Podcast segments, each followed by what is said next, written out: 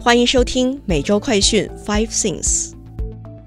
周一，继美国总统拜登后，财政部长耶伦也突访乌克兰，并提供了十二点五亿美元的经济援助。同时，美国共和党为避免内斗立下新规，总统参选人需要支持最终提名人，但是前总统特朗普拒绝承诺。另外，最高法院明将审理学贷宽免案，若此案通过，拜登可能民望大振，并对竞选连任有所帮助。带您关心详细新闻内容。财长耶伦访乌支援十二点五亿美元，瑞典、芬兰与土耳其恢复谈判北约入会案。美国财长耶伦于周一突访乌克兰，并在当地与乌克兰总统泽连斯基举行了会晤。他强调，美国将继续支持乌克兰，并提供十二点五亿美元的经济援助。自俄乌战争开始以来，美国已经向乌克兰提供了总计一百四十亿美元的经济援助。俄乌战争下，瑞典和芬兰也感受到自身受到的威胁，因此于去年五月正式申请加入北约。先前因为斯德哥尔摩发生粉古兰经示威，导致加入北约谈判暂停。但今日，土耳其外交部长卡夫索尔鲁表示，土耳其与瑞典、芬兰将于三月九号恢复有关两国加入北约的谈判。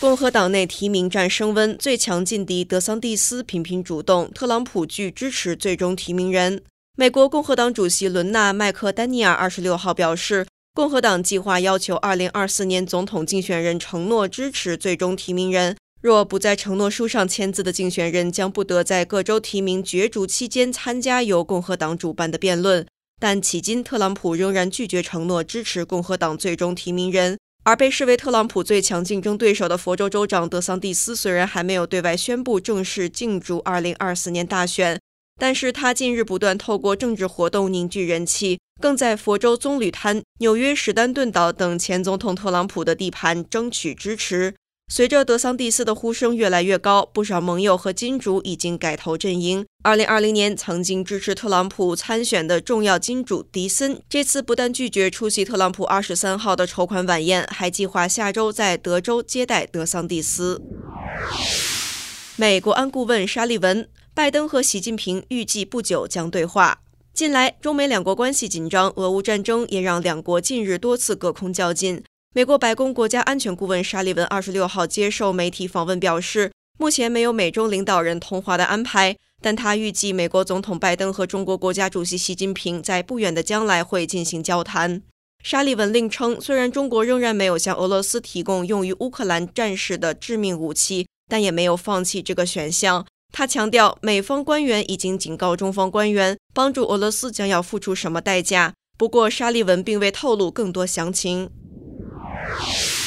高院二十八号审理学贷宽免案，关乎四千万人免除学贷。最高法院二十八号将审理两宗涉及拜登政府学贷宽免措施的案件。分析称，仲裁结果将影响深远。除了四千万人背负的数千亿元的债务外，也会牵涉总统拜登的声望、民间对高院及保守派大法官的印象、共和党州份未来能否阻挠白宫施政等连串议题。去年的九月份，拜登在中期选举前两个月宣布，全美约四千万人只要个人年收入低于十二点五万元，或者夫妇年收入低于二十五万美金，最高可免除两万元学贷。在学期间领取佩尔助学金 （Pell Grant） 的人，还可额外再豁免一万元。计划原定十月份开始受理申请，不过却因为诉讼而搁置至今。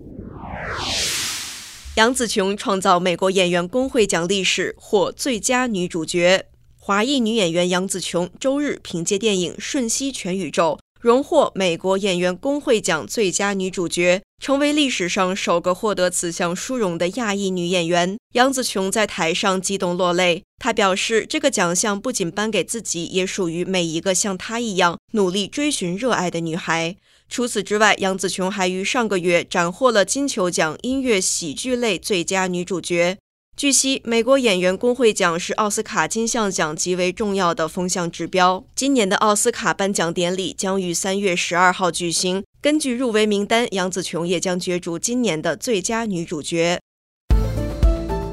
以上是今天的每周快讯 Five Things。更多完整新闻内容，请关注凤凰美洲台微信、Instagram、脸书、小红书、TikTok、YouTube、Twitter 等各社群平台。